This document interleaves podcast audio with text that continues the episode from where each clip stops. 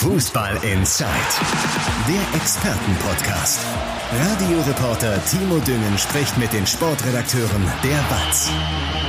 Ja, letzte Woche haben wir so ein bisschen geschummelt. Da haben wir nämlich schon beim VfL Bochum und beim FC Schalke 04 so das letzte halbe Jahr Revue passieren lassen, obwohl sie da beide noch ein Spiel vor der Brust hatten. Heute können wir das aber mit gutem Gewissen machen, nämlich ein Fazit ziehen, denn sowohl Borussia Dortmund als auch der MSV Duisburg haben jetzt ja wirklich richtig Winterpause. Und die großen Fazitzieher sind heute BVB-Experte Sebastian Westling und MSV-Experte Dirk Retzlaff. Tag ihr zwei. Hallo. Guten Tag. Wie immer arbeiten wir uns natürlich von oben nach unten, starten deswegen natürlich mit dem BVB, wobei das mit dem oben, naja, bei der Borussia genau das große Problem ist. Denn äh, ganz oben landen, Sebastian, wird der BVB äh, ja wohl nicht mehr in dieser Saison. Ich glaube, da können wir einen Haken hintermachen schon, oder? Ja, ich meine, das sind natürlich jetzt Sorgen, die viele andere gerne hätten. Also natürlich. wir werden ja gleich auch über den MSV reden. Also ähm, aber stimmt natürlich. Also, also es ist eine gewisse Ernüchterung jetzt eingetreten in den letzten zwei, zweieinhalb Wochen, weil, man in diesen letzten Spielen ja jetzt komplett ähm, die gute Ausgangslage ein bisschen verspielt hat. Also das, also die gute Ausgangslage, wenn man nur auf Platz eins guckt. Da ist, ja. man hatte einen Punkt Rückstand auf die Bayern, als man ins Spitzenspiel reinging. Vor, wie gesagt, zweieinhalb Wochen. Ähm, und jetzt hat man äh, neun Punkte Rückstand. Also da ich finde, das ist, ist die Fantasie nicht mehr so wahnsinnig, Entschuldigung, ist die Fantasie ja. nicht mehr so wahnsinnig groß, dass man die nochmal noch mal aufholt. Also so viel, so viel Vorsprung äh, hat, glaube ich, zu diesem Zeitpunkt erst eine Mannschaft in der Geschichte der Bundesliga mehr oder weniger verspielt. Das, das war, war der Borussia BVB Dortmund, ja. Und äh, ja, dem FC Bayern ist eher nicht zuzutrauen, glaube ich, dass er noch so viele Punkte liegen lässt und dass gleichzeitig aber der BVB dann auch so stabil spielt, dass er diese Lücke schließt. Da fehlt mir ein bisschen die Fantasie. Und ich glaube, das ist vor allen Dingen dieses Frustrierende, wie schnell das jetzt ging, dass dieser Kontakt so abgerissen ist, weil vorm Topspiel lagen beide Mannschaften einen Punkt auseinander. Und jetzt sind es eben diese neun Punkte. Das, das ist ja Wahnsinn. Innerhalb kürzester Zeit kannst du die Saison zumindest in der Bundesliga schon fast, naja, abhaken wäre zu viel gesagt, weil du musst ja schon noch Ziele irgendwie verteidigen. Ich meine, auch äh, Champions League Platz erreichen bleibt ja weiterhin dann das Ziel, aber Trotzdem, der Frustfaktor muss doch enorm sein in Dortmund gerade aktuell. Ja, ist er auch. Also, das ist, man hatte so ein bisschen das Gefühl, dass dieses 2 zu 3 gegen den FC Bayern so ein Stück weit den Stecker gezogen hat. Also das war ja durchaus auch eine unglückliche Niederlage. Man kann ja jetzt nicht behaupten, dass irgendwie Dortmund in diesem Spiel gegen Bayern eklatant unterlegen war. Im Gegenteil, das war ja eigentlich relativ auf Augenhöhe geführt. War dann eine unglückliche Niederlage verbunden mit äh, Schiedsrichterentscheidungen, über die man nicht glücklich war in Dortmund. Ähm, und da hat man wirklich im Nachhinein das Gefühl gehabt, das hat, das hat tatsächlich so ein bisschen den Stecker gezogen, hat für so einen kleinen Knacks gesorgt. Man hat danach zwar ein ordentliches Spiel gegen Bochum gemacht, eigentlich noch, ähm, hat dort aber aus sehr, sehr vielen guten Chancen nur ein Tor gemacht und ja. da schon zwei Punkte liegen lassen und die folgenden Spiele, die waren dann einfach gar nicht mehr gut. Also schon gegen Fürth, das war eigentlich ein richtig schlechtes Spiel, aber da hatte man halt Glück, dass Fürth auf der anderen Seite stand ja. und man dann trotzdem am Ende relativ deutlich 3-0 gewonnen hat. Und das war ein Spiel, was nie nach einem 3-0 aussah und auch nie so aussah, als würde dann da Tabellenzweiter gegen einen 18. spielen. Ja, und dann jetzt gegen, gegen Hertha, das war, das fand ich wirklich erschreckend. Man ist ja sogar 1-0 in Führung gegangen und führte zur Halbzeit 1-0 und das hätte man irgendwie gegen diese Hertha eigentlich nach Hause schaukeln müssen.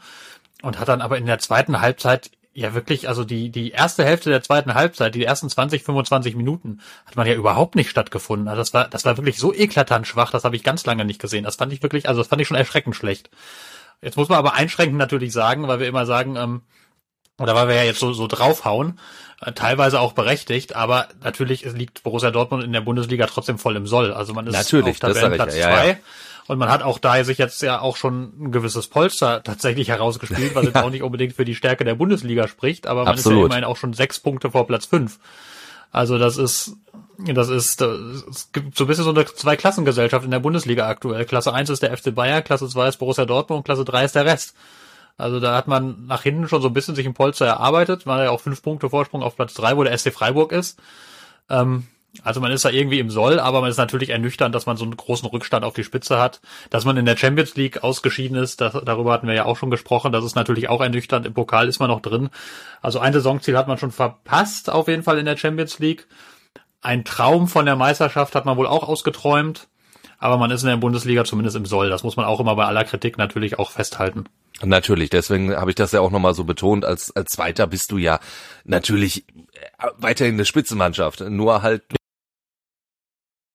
Ja, kommst halt in Deutschland nicht an den Bayern vorbei, ganz offensichtlich. Ja, das ist natürlich aber auch, ist aber natürlich auch schwierig, ne? Also es ist, also es will nicht wieder den ganz großen Bogen schlagen, aber man muss natürlich einfach trotzdem sehen, das kann nicht immer eine Entschuldigung sein und Geld ist auch nicht immer eine Entschuldigung, wenn man sieht, gegen wen Borussia Dortmund beispielsweise in der Champions League rausgeflogen ist. Da hätte man angesichts der Verhältnisse weiterkommen müssen und auch so in manchen anderen Spielen. Aber wenn eine Mannschaft jedes Jahr 100 Millionen Euro oder sogar noch etwas mehr mehr in den Kader stecken kann als alle anderen, bildet sich das natürlich in der Tabelle irgendwie langfristig ab. Das muss sich natürlich jetzt nicht in zehn von zehn Jahren abbilden, finde ich, aber grundsätzlich müssen natürlich die Bayern erstmal Dinge falsch machen, damit sie, damit sie einzuholen sind. So traurig ist das leider im Moment im deutschen Fußball.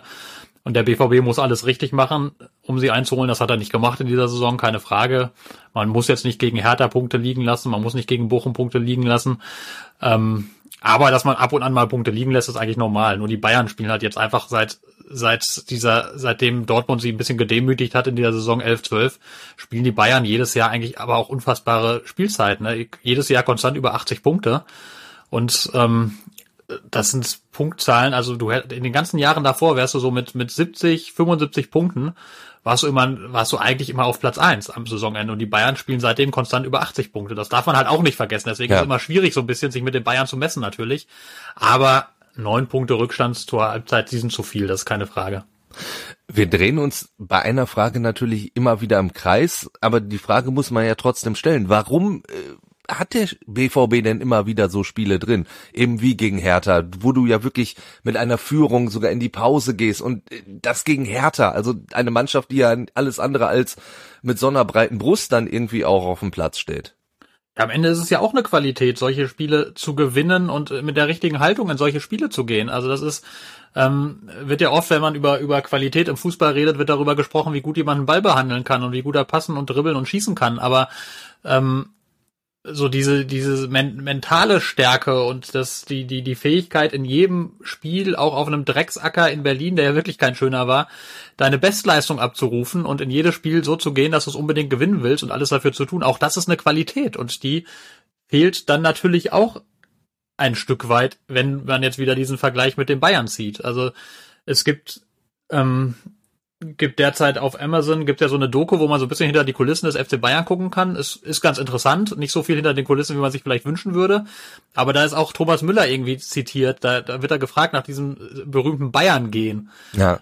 Und dann sagt, sagt er, Bayern gehen ist Quatsch, sondern wir haben einfach hier die besten Spieler Deutschlands versammelt. Und das sind alles Spieler, die sich schon bei anderen Clubs durchgesetzt haben und die damit bewiesen haben, dass sie nicht nur fußballerisch gut sind, sondern auch, auch vom Kopf her richtig gut. Und all die versammeln wir bei uns. Und deswegen haben alle bei uns so eine, so eine krasse Haltung. Das hat mit Bayern gehen nichts zu tun, sondern einfach, weil wir die Besten der Besten sozusagen sind. Ja, und Dortmund ist halt an der Stelle dann auch nur die Zweitbesten der Zweitbesten.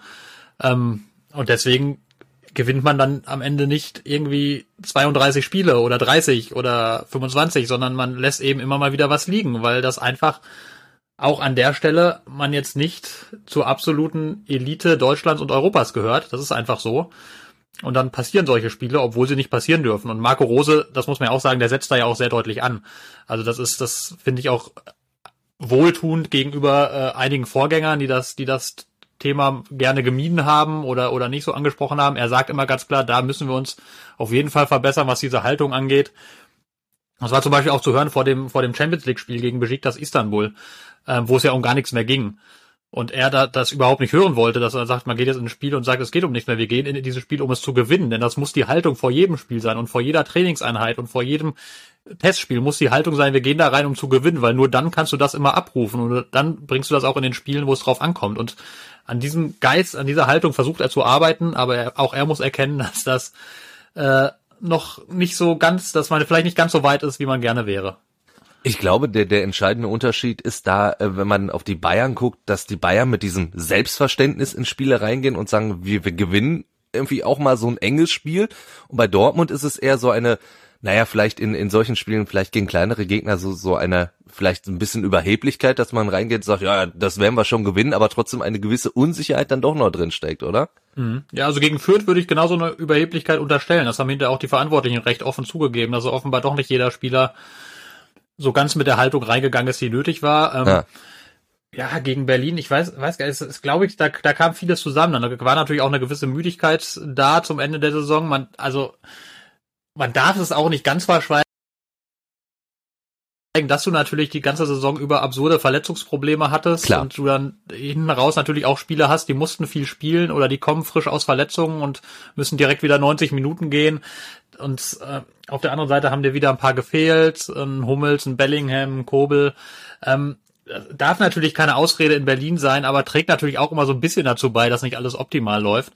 Ja, und dann, dann verlierst du eben solche Spiele, die du eigentlich nicht verlieren darfst. Also es ist man merkt, ich mache wieder viele Worte, ist ja auch nicht so ganz einfach irgendwie festzupinnen, woran nee, natürlich liegt, nicht, aber richtig. wenn man das, wenn man das so leicht wüsste, dann wüssten das ja mutmaßlich auch die Verantwortlichen, die, ja. denen ich mal unterstelle, mehr Ahnung vom Fußball zu haben noch als ich. Und dann würden sie es abstellen, aber es ist eben ganz so, ganz so unkomplex ist es halt nicht.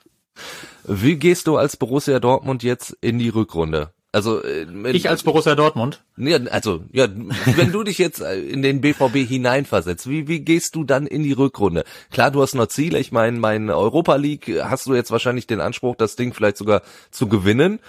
Den hatte Borussia Dortmund schon mal. Ich erinnere mich, als man damals noch in Liverpool rausgeflogen ist, weil man, äh, mhm. äh, Zitat Mats Hummels, eigentlich gesagt hatte, ja, eigentlich haben wir gedacht, wir holen den Cup. und, und in der Meisterschaft, ja klar, äh, musste jetzt irgendwie Platz zwei dann sichern. Aber ja, so, so. Und, und der DFB-Pokal ist natürlich auch noch möglich. Also du hast schon die Ziele, aber wenn, wenn du diese ganz, ganz großen Träume nicht mehr hast, wie, wie ist das vom Kopf her? Ja, es ist tatsächlich nicht leicht. Also ich, ich habe es ja gerade schon gesagt, du bist tabellarisch irgendwie so, also in einer Zone, wo eigentlich irgendwie nichts mehr passieren kann. Nach oben geht nicht richtig was, nach unten, wenn du keine keine große Scheiße baust, sollte auch nichts richtig gehen und genau das macht das aber so ein bisschen gefährlich, ne? Also, dass du du musst ja trotzdem in die Rückrunde gehen und jetzt erstmal sagen, du musst so viele Siege wie möglich holen und dann gucken, was dabei rauskommt. Ähm, das ist für, für Marco Rose jetzt vielleicht sogar eine ganz gute Gelegenheit, genau an dieser Haltung zu arbeiten und nochmal zu gucken, welcher Spieler bringt die mit und welcher braucht da vielleicht noch zwei, drei Arschtritte mehr.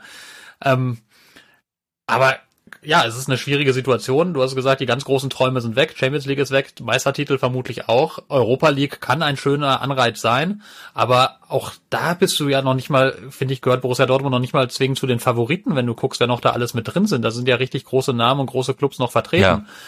Ähm, und das ist ein ganz schön weiter Weg bis nach Sevilla, wo dann das Finale ist. Also Absolut, ja. So eine blöde, so eine blöde komische Zwischenrunde und dann erst geht das Achtelfinale los. Also ja da muss noch einiges gespielt werden. DFB-Pokal ist, glaube ich, so jetzt so mit das Reizvollste, weil da ist der Weg eigentlich, ich will nicht sagen planiert, das ist er ja auch nie im Pokal, aber ähm, die Bayern sind auf jeden Fall schon mal raus. Die, das ist die Bayern sind raus, genau. Das ist ja anerkanntermaßen der schwierigste Gegner und das heißt, da hast du richtig gute Chancen, wieder einen Titel zu holen.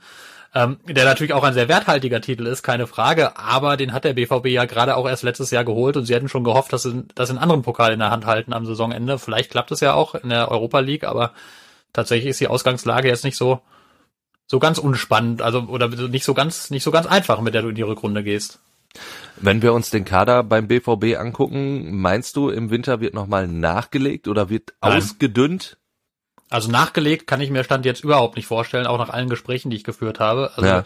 wir müssen ja sehen, wir, wir gehen jetzt erstmal wieder in eine Phase in der Geisterspiele. Ja, richtig, genau. Ähm, der, der, der Club hat ja über die, die letzten zwei Corona-Spielzeiten hinweg ungefähr 100, äh, also deutlich über 100 Millionen, ich habe jetzt gar nicht die genaue Zahl im Kopf, aber ab, absurde Verluste Arsch eingefallen. Voll viel ne? Geld, ja. Ja, also ähm, hat das einigermaßen wieder ausgeglichen bekommen, dadurch, dass er eine Kapitalerhöhung gemacht hat, sich damit ungefähr wieder auf Null gestellt.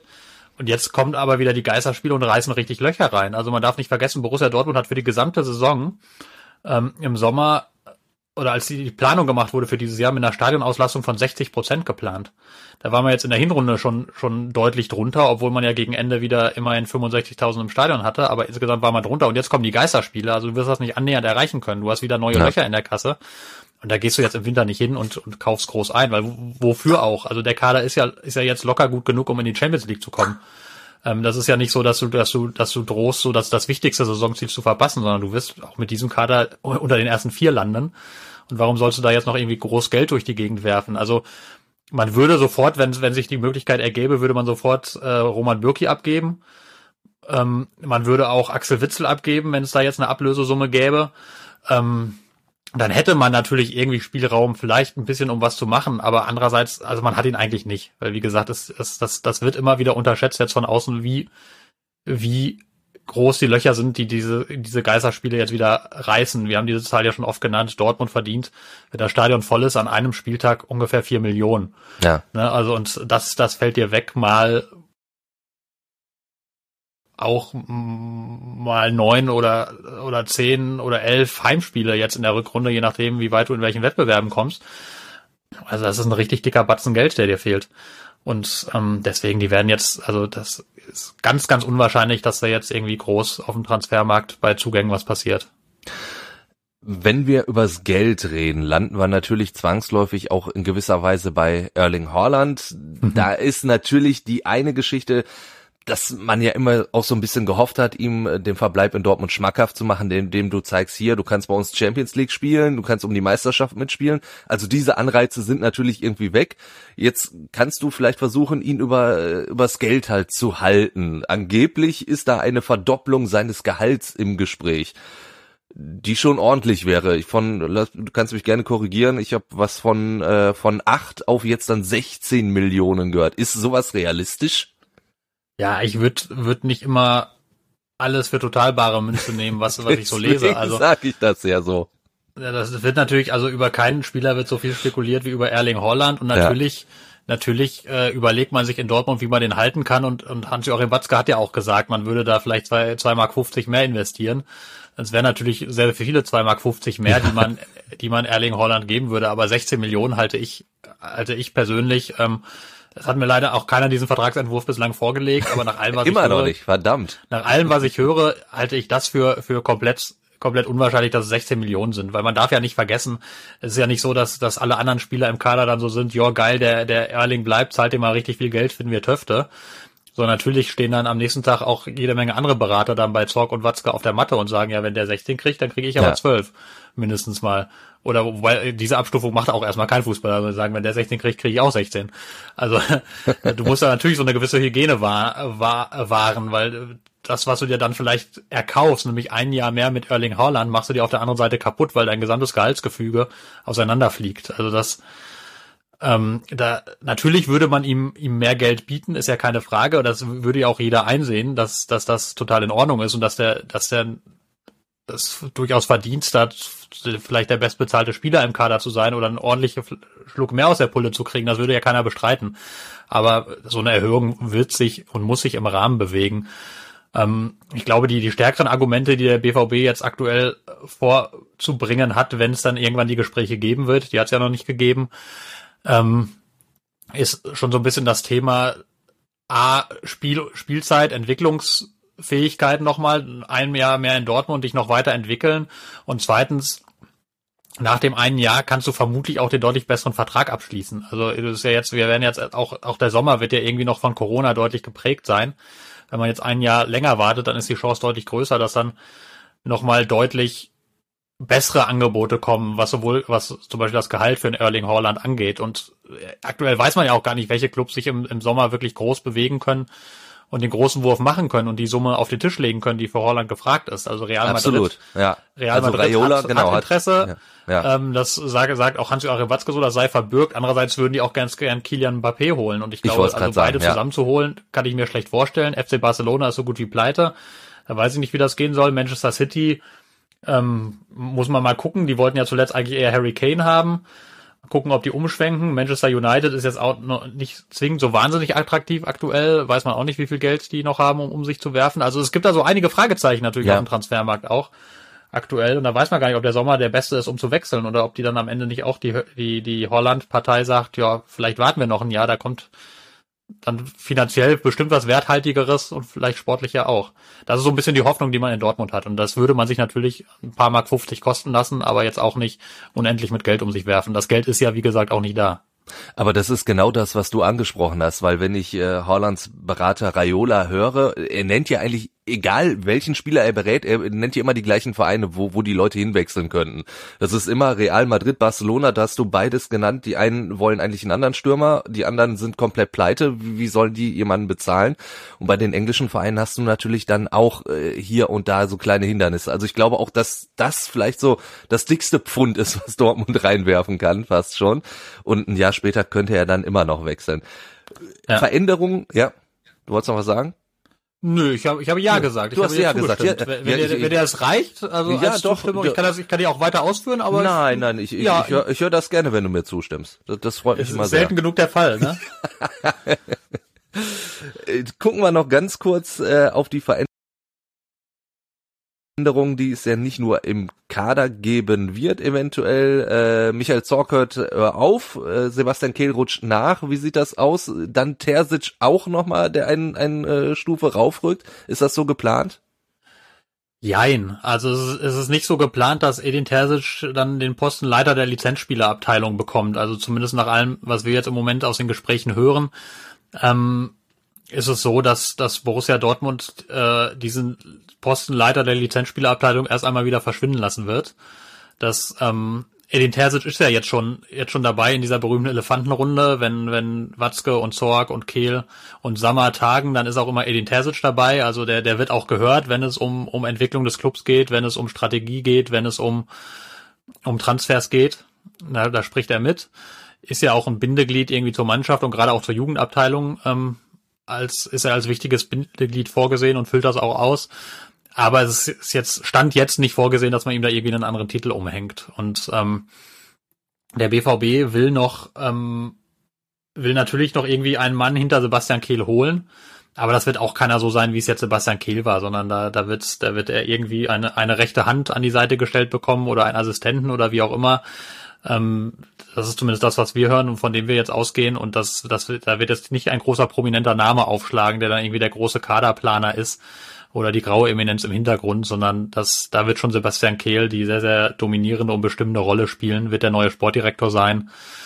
Ja, und diese Rolle, die ja auch extra für ihn geschaffen wurde, die wird es so in der Form dann, ist zumindest jetzt erstmal nicht angedacht, dass es die so weiterhin geben wird. Kann sich natürlich noch vieles ändern jetzt im kommenden halben Jahr, aber so sind, so ist der aktuelle Stand dann würde ich jetzt etwas zumindest sinngemäß aufnehmen von dem, was du gesagt hast, dass das ja schon so eine Art äh, Luxusprobleme beim BVB sind oder meckern auf hohem Niveau. Denn jetzt wechseln wir zu dem Verein, wo die Probleme heißen, dass die Existenz bedroht ist. Wir gehen zum MSV Duisburg über. Und Dirk, da haben wir äh, schon am Montag ja über den mutmaßlichen Rassismus-Eklat gesprochen. Den lassen wir jetzt tatsächlich einfach mal außen vor. Wobei so ganz nicht, denn es gab jetzt heute Nachmittag direkt, äh, kurz bevor wir diese Folge gestartet haben, ja eine neue Entwicklung. Also das Spiel wird wiederholt gegen den VfL Osnabrück. Ja.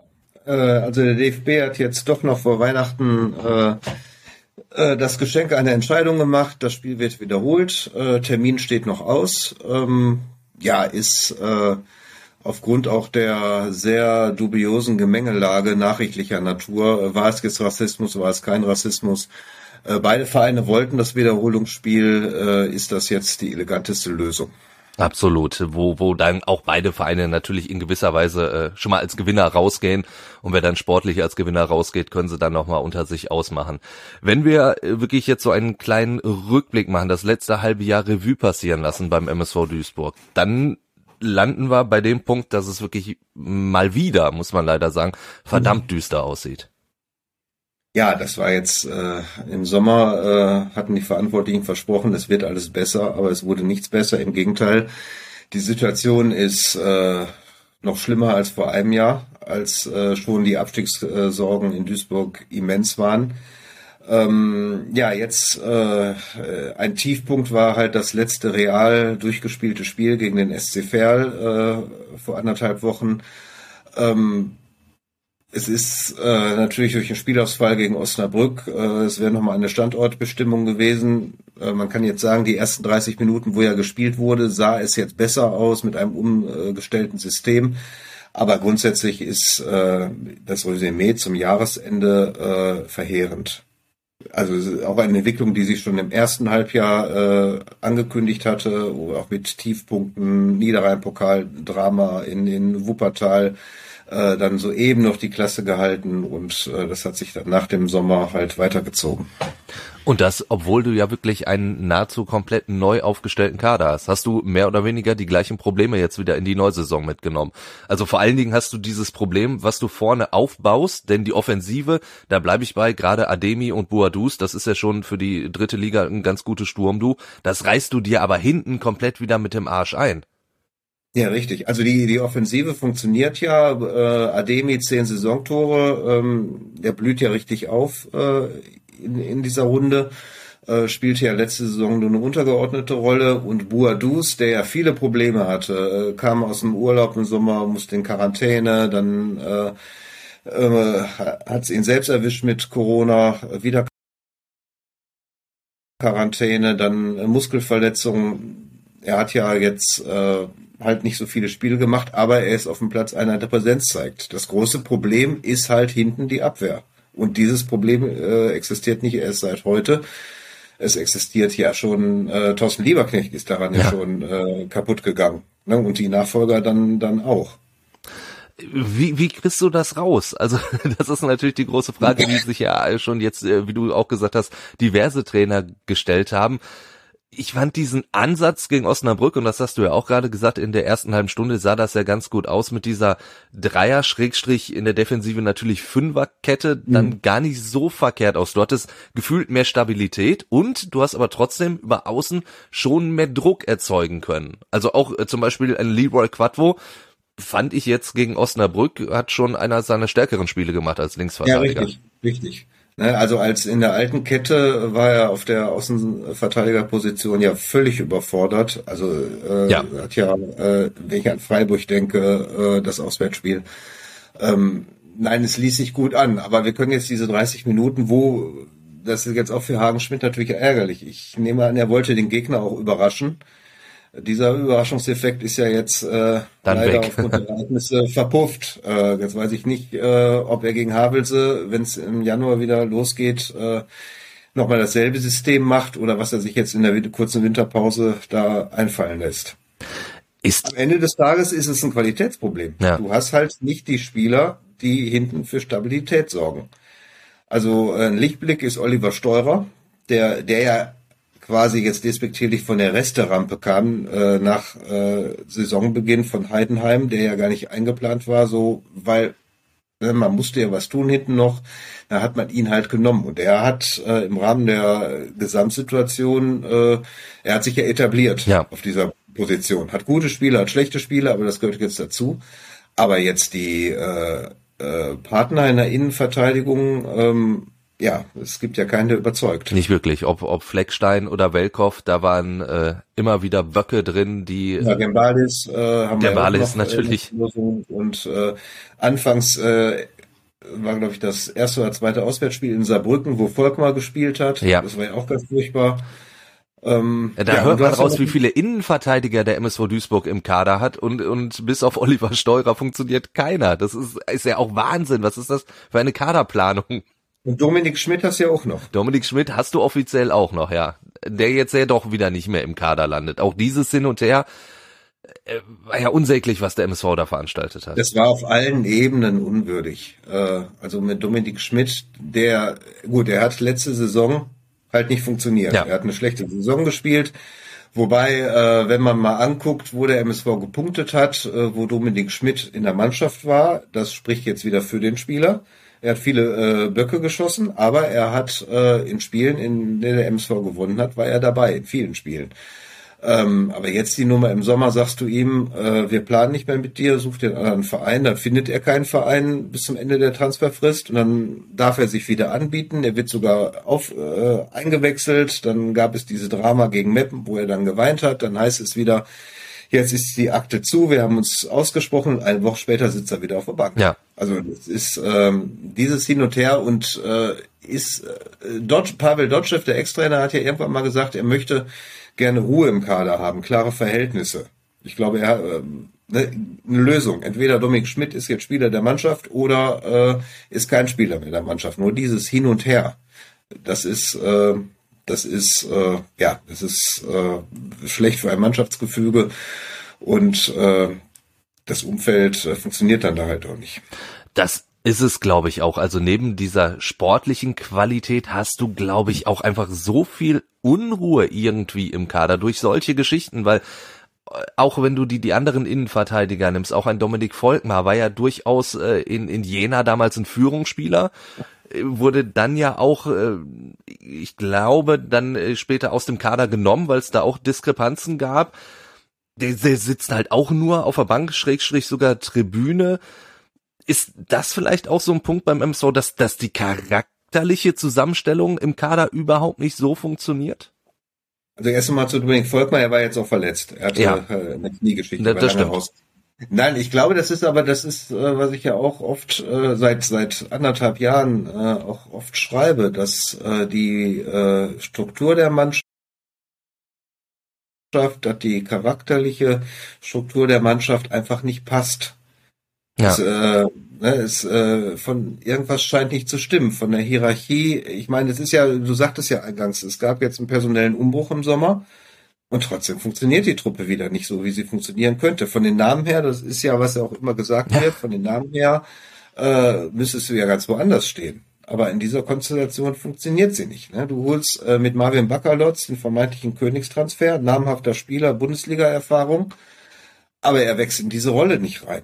Hatte auch persönlich, gesundheitlich, verletzungsbedingt einen schwierigen Start. Ja, und dann kommt von dem vermeintlichen Führungsspieler ein Kopfstoß in Zwickau. Ja, äh, vollkommen unnötig an der Mittellinie. Ja, und es war ja auch kein, kein heißer Tanz da. Nein. Also ich, entweder stand es 1-0 für Duisburg oder 1-1, genau weiß ich nicht, aber auf jeden Fall kurz vor Schluss. Äh, es lag jetzt nicht in der Luft, dass da ein Spieler austillt, der einen anderen jetzt äh, irgendwie im Kopfstoß äh, oder oder im Stoß äh, überhaupt. Äh, also das kam, äh, das kam völlig, ja, völlig unerklärlich solche Geschichten. Dann hast du einen Kapitän Moritz Doppelkamp, der weit seiner alten Form hinterherläuft, äh, der nicht so performt, wie man es letzte Saison äh, oder vorletzte Saison gewohnt war. Ähm, es ist halt, es gibt keine Führungsspieler, es gibt nicht genug Führungsspieler, die der Mannschaft den Stempel aufdrücken. Boadus hat das gemacht Ja. in den letzten Wochen und auch getroffen, aber es ist insgesamt zu wenig.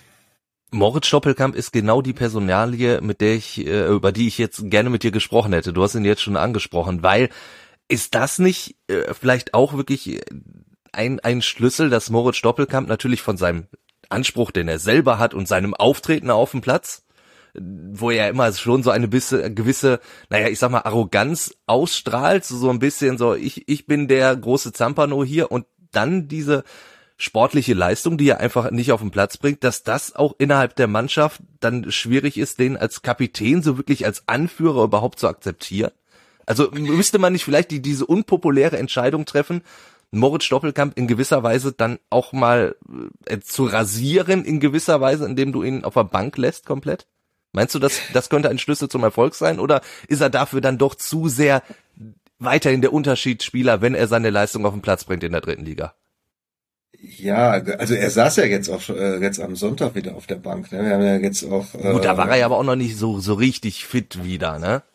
Ja, aber so Also kannst du es dann noch Fall, verkaufen, ja. Äh, ja, genau. Also es gab ja zwei, drei Situationen im Saisonverlauf, wo er dann auch ein bisschen überraschend äh, auf der Bank saß und die Vorgänger hatten das ja auch schon mal gemacht.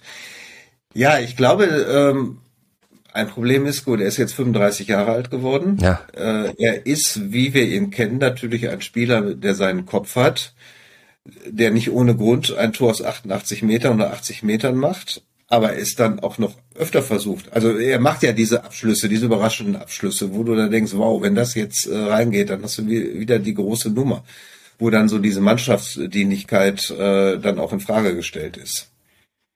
Nur mir ist nicht klar, wenn du ihn als Kapitän rasierst, wen willst du nehmen?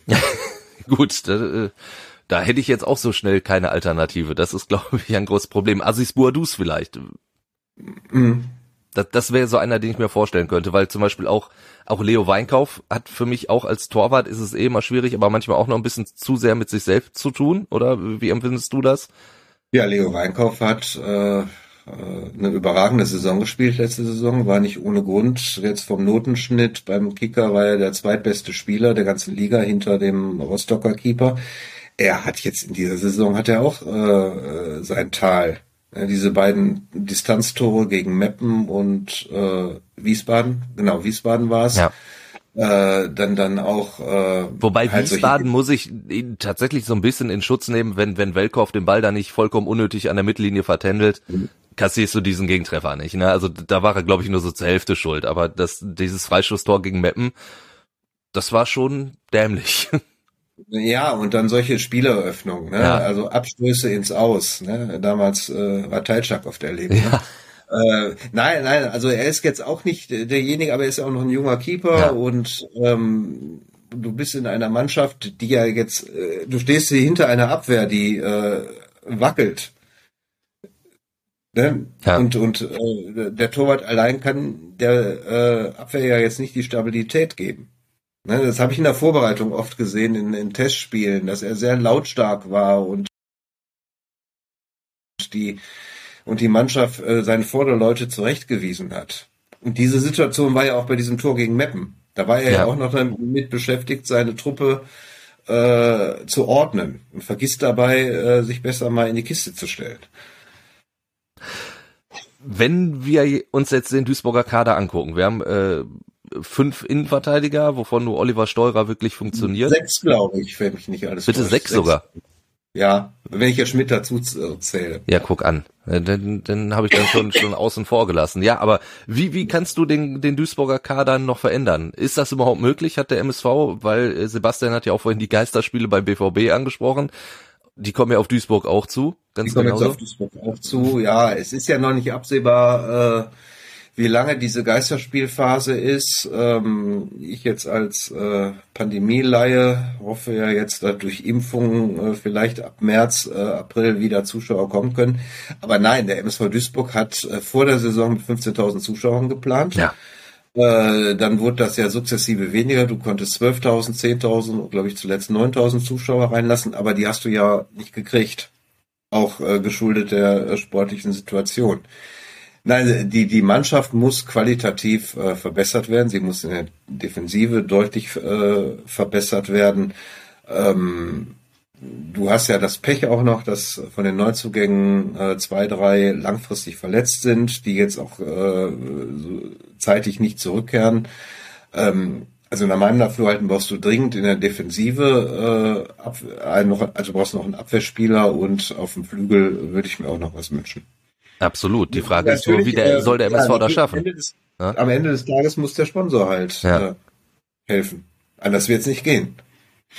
Dann in diesem Fall halt wieder Capelli, weil ich glaube, Schau ins Land reisen kannst du nicht mehr so einfach anpumpen. Mittlerweile. Richtig. Ja. Nein, nein, gut, die sind ja auch ein Pandemie äh, geschädigtes Ja. Unternehmen. Nein, nein, es wird auf Capelli rankommen. Capelli hat äh, äh, letztes Jahr im Januar ja den Verein gerettet Ja. mit der Finanzspritze, äh, Übernahme von Anteilen und und äh, noch zusätzliches Geld. Äh, das wird am Ende des Tages Capelli machen müssen.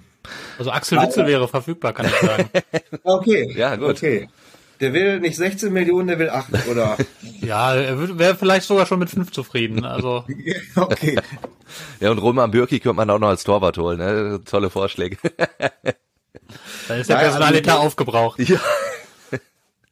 Du hast, aber du hast ja auf der einen Seite die qualitativen Probleme in der Mannschaft, aber du hast natürlich auf der anderen Seite auch die Gesamtsituation beim MSV. Also die Stimmung in der Stadt äh, bezüglich MSV ist desaströs. Ja. Le- Leute sind frustriert, äh, jetzt auch in meinem privaten Umfeld, äh, die regen sich nicht mal mehr auf. Es Ne, ist schon aber ein Leute, Stück die- die Resignation, ja. Hatten oder zumindest regelmäßig äh, ins Stadion gegangen sind, äh, die jetzt einfach äh, mit der Schulter zucken und äh, sich abwenden. Und ähm, was fehlt ist, was dem Verein fehlt, ist halt äh, irgendwie so der Matchplan für die nächsten Jahre. Klar, sie werden jetzt versuchen, dich, äh, sich irgendwie wieder über die Ziellinie zu retten. Warum äh, und wozu? Um nächstes Jahr wieder zu kämpfen. Ich habe letzte Woche mit einem äh, Redakteurskollegen aus meiner Redaktion gesprochen, der selbst Fan ist und der sagte, mir als Fan auf der Tribüne fehlt, fehlt die Vision Hm. im Verein. Vor zwei Jahren sagen sie, wir sind jetzt der Ausbildungsverein, wir machen Talente, äh, wir wollen Talente fördern, die einbauen. Im Jahr drauf äh, Hast du einfach alles geholt, was du irgendwie äh, auf Rudis äh, Restrampe bekommen hast, ja. Ja, und Spieler, die jetzt so alt sind, äh, da ist nichts mehr auszubilden. Genau, ja. Ne? Also es fehlt also die, die klare, die klare Vision. So, du hast ein äh, angeschlagenes Präsidium, du hast einen angeschlagenen Sportdirektor. Ähm, mir fehlt der Glaube, dass in dieser Konstellation äh, eine Vision äh, möglich ist. Eine Vision zum einen und vor allen Dingen bräuchtest du meines Erachtens auch Personen, die auch mal wieder genau diese Resignation irgendwie äh, wieder beseitigen können, die nochmal alle so, so ein bisschen wachrütteln, irgendwie, äh, die nochmal was ausstrahlen, wo vielleicht nochmal so eine gewisse Euphorie entstehen kann, weil so hast du dieses Gefühl der Verwaltung ja absolut nur noch. Mhm. Was das Versprechen, das ja auf dem Markt ist seit der Mitgliederversammlung im, ähm, im Oktober, dass ein Sportvorstand kommt. Aber da hatte der Präsident ja gesagt, der kommt äh, Januar, Februar. Ja. Was brauche ich an Sportvorstand im Februar, wenn das Transferfenster zu ist, wenn schon wir die ersten äh, fünf, sechs Spiele gespielt sind? Und vor allen Dingen, was ist das für ein Sportvorstand, der jetzt sich die Situation beim MSV Duisburg anguckt und sagt, okay, ich gehe da im Februar hin. Müsste ich doch sagen, hör mal Leute, äh, es brennt bei euch, äh, ich fange jetzt mal an. Ja, absolut. Ich, Was ja auch damit auch, Entschuldigung, wenn ich reingrätsche, aber gerne. So mein Gefühl von außen ist, damit hast du ja auch deinen Sportdirektor noch mal ein Stück kleiner gemacht, ne? Also wenn du ankündigst, hör mal, da wird irgendwann ein Vorgesetzter kommen, jetzt nicht sofort, aber irgendwann demnächst, das ist ja egal ob es verdient ist oder nicht, ist ja schon ein Stück weit ein, ein Misstrauensvotum und, und das, das hilft einem angeschlagenen Sportdirektor ja auch nicht. Oder sehe ich das falsch? Das ist richtig. Allerdings äh, muss man jetzt auch sagen, der Sportdirektor ist der einzige Mensch beim MSV Duisburg mit sportlicher Kompetenz. Ja. Ne, also es gibt jetzt nicht irgendwie wie in anderen Vereinen, da gibt es, da gibt es ja die Konstellation Sportdirektor, Sportvorstand, die existiert ja schon lange. Und das ist ja auch ein, Kritikpunkt, den wir ja oft auch bringen, äh, es, der MSV ist nicht breit aufgestellt in der sportlichen Kompetenz. Ja, also, was, was, ich, was ich sagen wollte ist, Entschuldigung, was ich sagen wollte, ist, die Maßnahme ist, ist ja, ist ja total sinnig und richtig. Nur weil, wenn du so eine riesen Zeit hast zwischen Verkündung und dann kommt er tatsächlich, dann hast du ja in der ganzen Zeit quasi so ein, ich will nicht sagen eine lame duck am werkeln, aber ein Sportvorstand, äh, ein Sportdirektor weiterhin, den du noch ein Stück den du nochmal einen Tritt, Tritt äh, in, vor Schienbein verpasst hat, der werkelt aber jetzt vier, fünf, sechs Monate weiter, immer noch ohne Unterstützung. Also diese, diese, ich kritisiere so ein bisschen diese Zeitspanne zwischen der Verkündung der Maßnahme und bis die Maßnahme dann in Kraft tritt. Das finde ich von außen halt sehr schwierig. Ich glaube aber, ich diesen Tritt vor Schienbein bekommt Ivo Grilic ja viel zu selten eher. Ja, also dieses Thema Sportvorstand ist ja jetzt auch schon äh, seit über einem Jahr auf dem Markt. Äh, ich bin mir gar nicht sicher, ob im Februar einer kommt. Ja. Also äh, äh, es gab ja viele Absagen, ähm, wie ich gehört habe, für diesen Posten, den, die Num Leute, denen die Nummer einfach zu heiß ist. Ähm, äh, da muss man jetzt erstmal gucken, ob da tatsächlich einer äh, im Februar auch kommt. Und dann war dieses furchtbare Spiel, dieses grausame Spiel gegen Ferl, also gelebte Regionalliga, ja. äh, wo ja dann vom Platzverhältnis äh, angefangen bis zum Spielniveau. Wo ja dann Präsident, äh, wo Präsident Ingo Wald, meinem Kollegen, der an dem Abend dann mit ihm telefoniert hatte, halt auch gesagt hatte, äh, ja, wo er Gespräche angekündigt hatte. Ja. Mit der Sport, äh, über die sportliche Leitung, auch mit dem Satz, ich kann keine Entscheidung alleine treffen, das machen wir mit den Gremien. Und dann kommt nichts mehr. Ja. Ne, dann äh, haben wir auch beim MSV Duisburg nachgefragt, ist in dieser Woche mit einem Statement zu rechnen? Nein, kein Statement. Also sie haben es dann bis zum Spiel gegen Osnabrück äh, ausgesessen und ähm, ja gut, danach äh, stellte sich jetzt aufgrund der aktuellen Ereignisse die Frage jetzt nicht mehr, aber die ploppt natürlich jetzt wieder auf. Ich würde eine Frage aufgreifen wollen, die der Kollege Andi Ernst mir vor ein paar Wochen gestellt hat, als ich gesagt habe, auch der MSV Duisburg muss sich im Winter einfach verstärken und, und muss äh, nach neuen Spielern suchen und sich da in gewisser Weise neu aufstellen. Und da hat Andi gefragt, ja, aber warum das, darf das denn wieder dann Ivo Grilic machen? Da habe ich gesagt, Andi, Mensch, wenn ich das beantworten könnte, das, dann wäre ich sehr, sehr froh. Das Einzige, was für mich halt der Fakt ist, ist, dass wie du es auch schon gesagt hast, dir äh, bei Ivo Grilic ja so, so ein Gegenpol, ein sportlicher Gegenpol beim MSV fehlt. Ist mhm. es aber auch so, ich habe nämlich bei dir im Text gelesen, auch in der Watz, dass durchaus auch ein Faktor sein könnte, dass Ivo Grilic einfach auch bei Capelli einen relativ guten Stand hat? Genau, das hat er. Also er hat äh, äh, beim Hauptsponsor Capelli, äh, also die stützen ihn. Also da hat er äh, wirklich einen starken Stand und ist da auch relativ äh, unumstritten. Ähm, na, es gab Stimmen aus dem MSV-Vorstand äh, nach dem Feldspiel äh, oder aus der äh, ja aus der Führungsriege. Äh, wenn wir jetzt den Ivo rausschmeißen, wird die Mannschaft nicht spielt die Mannschaft nicht besser. Sag ich, ja. Ja, die, aber aber die wie du gerade ja, das stimmt. äh, wenn du jetzt Verstärkungen sorgst, Ja. ist es ja wieder Ivo Grilic, der die Verstärkungen äh, sucht. Genau. Und äh, nach meinem Dafürhalten hat die Personalplanung in dieser Saison nicht funktioniert und sie hat in der letzten Saison äh, auch nicht so funktioniert, wie das alle Beteiligten wollten. Von daher, ja klar, ähm, wenn sie jetzt äh, Neuzugänge suchen, ist es wieder der Sportdirektor, der äh, die Spieler sucht und äh, dann auch verpflichtet. Jetzt lass uns einmal ganz kurz den Teufel an die Wand malen und ich, ich klopfe äh, wirklich dreimal nochmal auf Holz, dass das definitiv nicht passieren wird. Aber wenn der MSV wirklich diesmal diesen Turnaround nicht schaffen wü- würde und absteigen würde, äh, was glaubst du, wie wäre dann die Situation bei uns in Duisburg?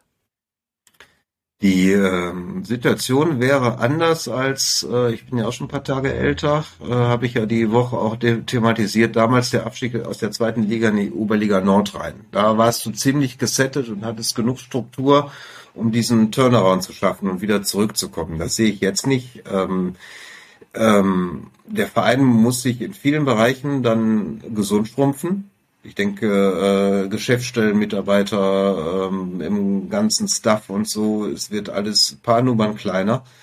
Und auch da fehlt mir wieder die Vision, ähm, wie willst du wieder zurückkommen? Es gibt, gibt viele Traditionsvereine in dieser Regionalliga West, Aachen, Oberhausen, Essen, Wuppertal, äh, die seit Jahren versuchen, wieder hochzukommen und äh, es einfach nicht schaffen. Und für Aachen sieht sogar so aus, als würde sogar noch mal eine Etage runtergehen. Ja, Also das genau. ist ja wirklich ein, ein Horrorszenario, was da gemalt wird.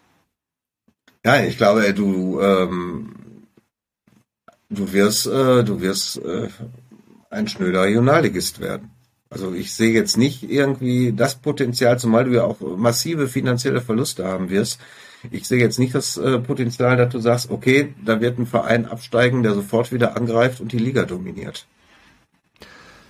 Dann Dazu hatten wir, Entschuldigung, wenn ich einmal, Ja. einmal Querwerbung machen darf, dazu hatten wir, Natürlich. glaube ich, letzte, letzte Woche in der Watz ja, ein schönes, schönes Stück, wo, wo Ja. sehr viel gesammelt wurde, dann eben auch von, von den Kollegen aus Essen und aus, aus Oberhausen. Oberhausen, die mal Ja. erzählt haben, was, was für eine fiese Liga diese Regionalliga ist und wie schwer das ist, da rauszukommen, wenn man erstmal drin ist.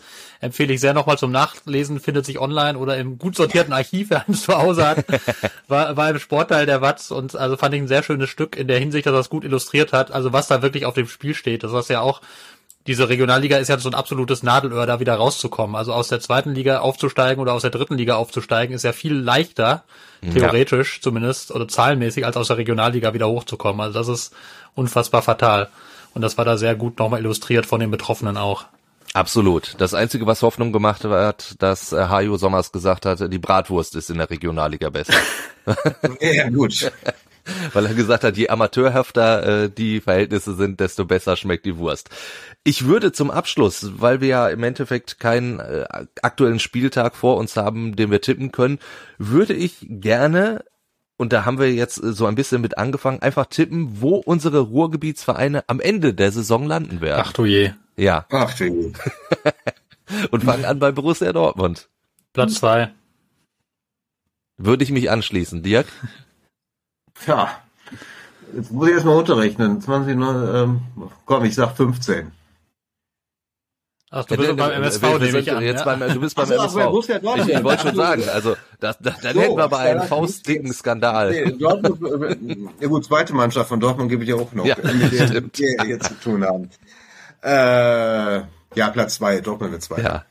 Dann Ja. Äh, der VfL Bochum. Haben wir auch schon äh, drüber gesprochen. Sehr, sehr positive Erscheinungen in dieser Saison. Ich würde da auch auf äh, Platz 15 tatsächlich tippen. Ich glaube, der VfL wird nochmal in, in schwierigere Fahrwasser kommen, aber es am Ende tatsächlich überm Strich schaffen. Ist tatsächlich auch meine Vermutung. Also das, das, also ich glaube, die Rückrunde wird tatsächlich schwieriger als die Hinrunde war. Sie war jetzt zum, zum Ende hat man ja auch nochmal gesehen, dass die Bäume nicht in den Himmel wachsen. Ja. Diese letzten zwei Spiele, die waren ja dann doch so ein bisschen, ein bisschen doch nochmal gedrückt auf die Stimmung. Ähm, und deswegen würde ich auch Platz 15 tippen. Also ich glaube nicht, dass sie, dass sie absteigen, also erschien mir das zu gut und zu gefestigt, aber sie werden doch nochmal ordentlich strampeln müssen. Okay, jetzt, ich sag dann 14. Nein, ich glaube nicht, dass sie, nein, ich glaube nicht, dass sie absteigen. Äh, auf der einen Schiene äh, wird Fürth trotz des äh, historischen ersten Heimsieges in der Bundesliga, die werden abgehen und ähm, ich glaube, Bochum wird dann in den entscheidenden Momenten dann die Punkte holen und auch mal überraschen.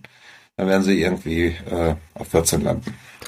Dann in der zweiten Liga, der FC Schalke 04. Traut ihr den Schalkern den Aufstieg zu, die Relegation oder äh, leider ein weiteres Jahr zweite Liga? Boah, das, äh, zweite Liga ist unfassbar schwierig, finde ich, weil das so, so eng schwierig. beieinander ist. Ähm, es herrscht ja jetzt gerade wieder sehr große Euphorie, die ich schon, also ich bin verwundert, wie groß sie jetzt schon wieder ist, nachdem man ein gutes Spiel gegen den HSV gemacht hat. Ja, und das Spiel gegen ähm, Nürnberg war auch nicht schlecht. Das Spiel gegen Nürnberg war auch nicht schlecht, aber es war halt gegen Nürnberg. Ähm, deswegen, also ich, ich finde, also man hat da viel Gutes tatsächlich gesehen. Ich habe das Spiel gegen den HSV auch gesehen. Das war tatsächlich auch gut. Also ich ja. habe ja, ich habe ja hier, also ich habe ja hier immer zu den Chefkritikern des FC Schalke gehört und vor allem am Fußball, den der FC Schalke spielt, wenn man ja. das Fußball nennen mochte. Und das war wirklich gut gegen den HSV. Von daher natürlich kann einem das Mut machen. Ich glaube tatsächlich, der Weg des FC Schalke führt auf Platz drei.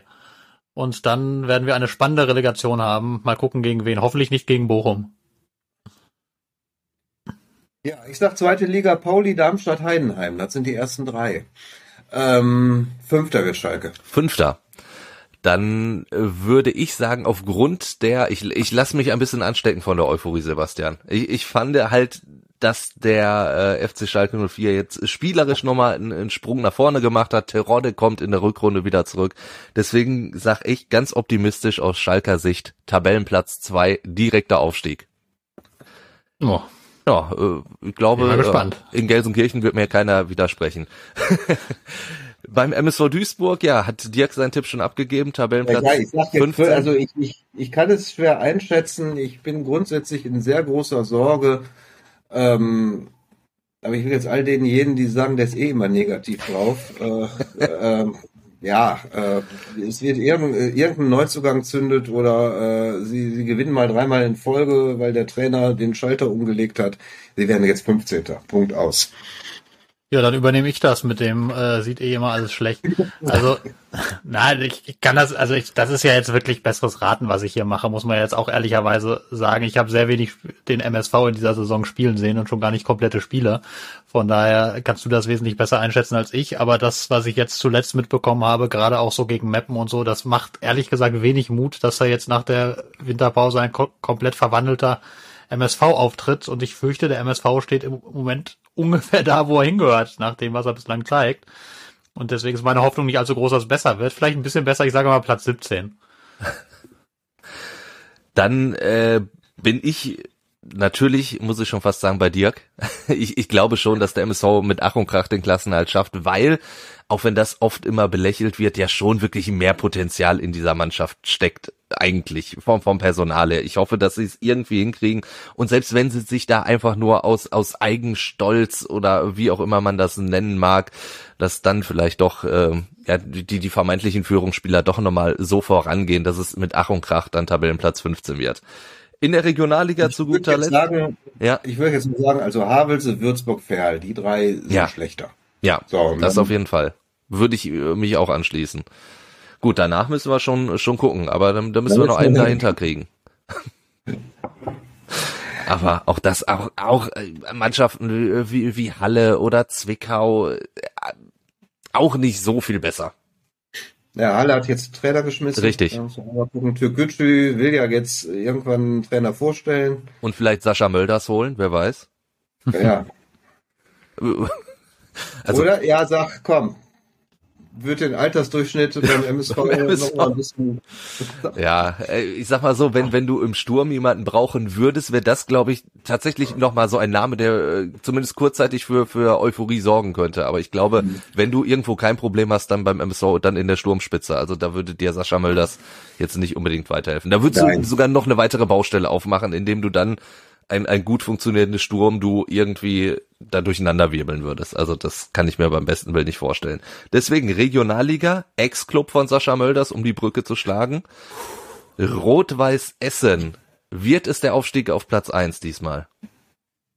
Ach, ach ja, Rot-Weiß Essen. Ich habe ja letztes Jahr schon schon äh, äh, falsch gelegen, als ich zur Winterpause sagte, dieses Jahr sieht es wirklich sehr gut aus. Also ich, Ja. da hatte ich mich anstecken lassen von der Euphorie des Kollegen Christian Wozniak. Aber es sieht ja auch dieses Jahr wirklich gut aus.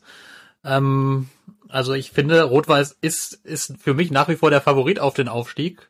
Und ich sage jetzt einfach mal, die schaffen das, obwohl das realistischerweise schwer vorherzusagen ist, logischerweise, weil Wuppertal und Münster ja jetzt auch einfach richtig gut sind, richtig wenig Ja. liegen lassen. Das wird, das wird wieder spitz auf Knopf gehen und am Ende können das ganz wenige Momente entscheiden. Aber komm, ich bin mal mutig und sage RWE, dieses Jahr schaffen sie es. Ja, dann sage ich Wuppertal. Du sagst Wuppertal. Ja, Wuppertal. Ich glaube, RWE schafft das nie. Ich weiß nicht, nein, das ist, äh, ähm, nee, ich glaube, äh, dass Wuppertal am Ende, Ich, ich glaube, Rot-Weiß Essen schafft es und ich würde mich sehr auf ein Derby dann in der dritten Liga freuen. Duisburg gegen RW hat es schon lange nicht mehr gegeben. Das wird diese dritte Liga, das wäre natürlich für die dritte Liga ein Knaller, Ja. wenn du dieses Derby hast. Da, da, da, ich erinnere mich immer noch an das äh, Spiel 2007, der Duisburger Aufstieg in die erste Liga Ja. und der zeitgleiche Abstieg von Rot-Weiß Essen in die dritte. In diesem entscheidenden Spiel am letzten Spieltag. Und- ja, Tararake macht den Elfmeter rein. Ne? Genau, und Ivo muss das ich, 3 muss zu ich 0. korrigieren, jetzt muss ich, ich muss ich natürlich korrigieren, das war der Abstieg in die Regionalliga. Es gab noch Es- keine dritte Liga. Ja, äh, aber wenn du runterzählst, ist es ja dann auch die Ja, dritte es war, Liga. es war trotzdem die dritte Liga. Nicht die dritte ja, Liga. okay, okay. Ja. Das ist, wir haben, du hast, du hast noch ein bisschen mehr Recht als ich. Da war ich zu früh im Klugscheißen unterwegs. Ich sehe es ein. Zu guter Letzt Rot-Weiß Oberhausen. Wo landen die? Aktuell Fünfter? Ja gut. Ach je. Geht Ja, dann um die goldene passt. Ananas wieder. Das ist ja das Problem. Wenn du nicht Erster wirst und nicht im Abstiegskampf steckst, ist nach mindestens oder ja zwei Dritteln der Saison eigentlich eh schon alles egal fast. Ja, wobei das zeigt ja, wie, wie, wie eng das alles ist. Die sind ja trotzdem, die können mit einem Sieg auch wieder voll ins Geschehen da eingreifen. Also Klar. das ist ja, also ich halte es für unwahrscheinlich, weil eben drei Mannschaften drüber sind, die halt sehr, sehr stabil und sehr konstant unterwegs sind. Aber noch ist Oberhausen längst nicht abgeschlagen. Aber ich glaube nicht, dass sie richtig eingreifen werden. Ich glaube, die werden sich da so bei Platz 4, 5 einpendeln. Und wenn ich jetzt einen sagen muss, dann bleibe ich bei 5. Komm, dann sage ich vier. Dann klettern sie nur einen Platz nach oben. Dirk, das heißt, du hast den letzten Tipp. Ich sehe daher Hajo Sommers. Ich bin ins Ebertwart, da spielt äh, eine Beatles Coverband. Oh, Ähm, dann mach ich jetzt keinen Fehler. komm. Ja, Vierter. Vierter. Ich weiß aber gar nicht, ob der aufsteigen will. Ja, dann äh, freue ich mich sehr, dass wir äh, wieder äh, so eine schöne Folge zum Ende des Jahres nochmal aufnehmen konnten, auch wenn hier und da das eine oder andere Fazit natürlich nicht so schön ausgefallen ist. So, Dann, eins muss ich aber jetzt noch zur Regionalliga. Duisburg spielt ja schon in der Regionalliga. Ich fürchte, der VfB Homburg wird absteigen. das stimmt, das stimmt. recht. Ja, Da, da, das, den, den VfB Homberg, ja, den lassen wir teilweise immer so ein bisschen außen vor. Das, das äh, gebe ich, gebe ich zu, gebe ich dir recht. Und ich glaube auch für den VfB geht's diesmal dann wirklich runter. gut. Dann haben wir das auch noch geklärt zum Abschluss. Dann wünsche ich euch beiden natürlich äh, schöne Weihnachtsfeiertage. Lasst euch reich beschenken. Und, Ich mir Mühe. und an euch da draußen natürlich auch äh, frohe Weihnachten. Macht euch hier richtig schöne Tage und äh, wenn ihr ansonsten noch irgendwas habt, Anregungen, Kritik, könnt ihr immer loswerden an entweder WhatsApp, die passende Nummer findet ihr in den Show Notes oder ihr schreibt uns eine Mail hallo at fußball-insight.com. Dann werden wir zwischen den Jahren eine Mini-Winterpause einlegen. Wir machen genau eine Woche Pause mit Fußball Insight und dann hören wir uns im neuen Jahr wieder. Bis dahin, tschö. Tschüss, alles Gute euch. Fußball Inside, der Expertenpodcast. Von den Lokalradios im Ruhrgebiet und der Watz. Jeden Donnerstag neu. Überall, wo es Podcasts gibt.